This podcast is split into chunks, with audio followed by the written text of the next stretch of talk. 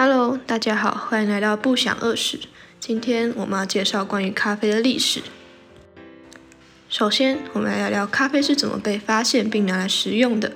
野生咖啡树最早是生长在非洲伊索比亚西南方的卡法地区。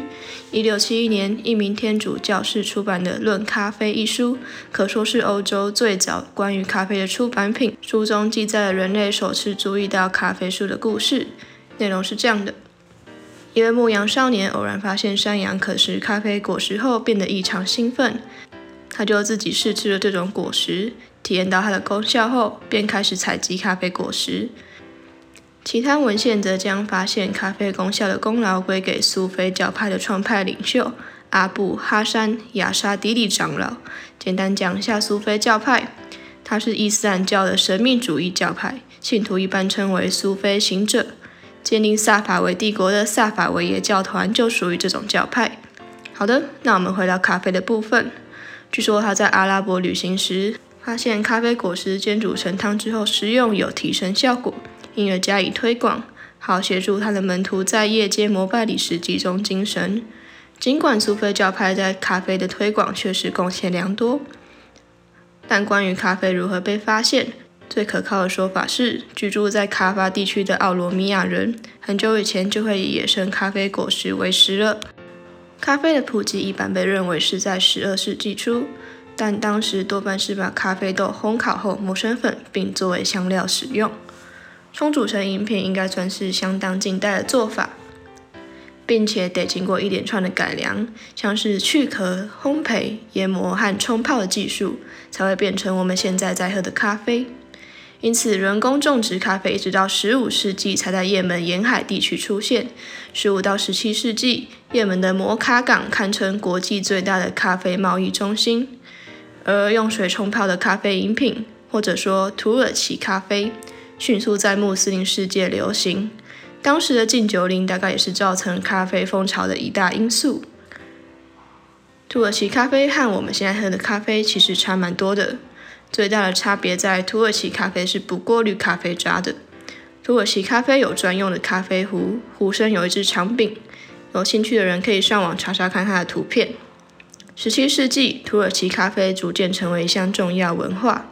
鄂图曼帝国时期，皇帝苏莱曼一世的后宫有整整四十位仆人专门研究土耳其咖啡的煮法，就连嫔妃们也必须学习怎么煮土耳其咖啡。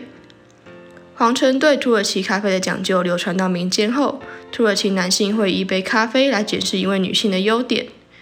当男性登门提亲时，女方也会透过冲煮技术来获得男方家庭的认可或是表明心意。这样的做法仍延续至今。今日土耳其的相亲场合，女方则会透过土耳其咖啡传递一些讯息，例如加入糖代表情投意合，糖的多寡表示心意程度或对这门婚姻的期待。然而，如果你的土耳其咖啡是咸的，那么你大概可以放弃了。加入盐的意思是要你知难而退，这是土耳其人发好人卡的方式。咖啡馆最早是在伊斯坦堡、开罗、伊斯法罕等地出现。人们边喝咖啡边聊天或下双陆棋，进而衍生出社交功能，因此吸引了威尼斯商人的兴趣。十六世纪末，意大利商人将咖啡引进欧洲，约西元一六零零年，咖啡开始在欧洲贩售。而到了一六一五年，这种饮品在威尼斯已经相当盛行。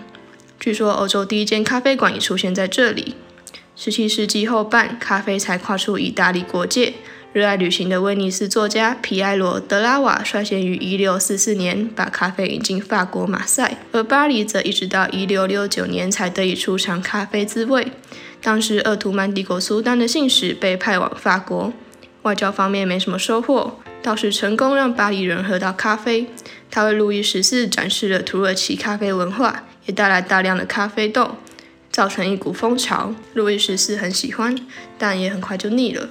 不过，路易十五和他的情妇杜巴利伯爵夫人都是咖啡爱好者，而天主教会对咖啡则持保留态度，因为它来自伊斯兰世界。以严厉著称的教皇克莱蒙八世在17世纪初品尝了咖啡，他觉得，哎，这很好喝诶，所以一直没有严格禁止，或者又说他也看到了咖啡的功效，让教士在进行午夜弥撒时保持清醒。直到十八世纪初，西方人才不再喝带渣的土耳其咖啡，多半改喝过滤过而且加了糖的咖啡。咖啡很快的被引进美洲，美洲首间咖啡馆于一六八九年出现在波士顿。波士顿茶叶党事件爆发后，殖民地十三州的居民还把喝咖啡当作是反制英式喝茶文化的表现。那今天的故事就到这边，非常感谢您的收听，我们下次再见，拜拜。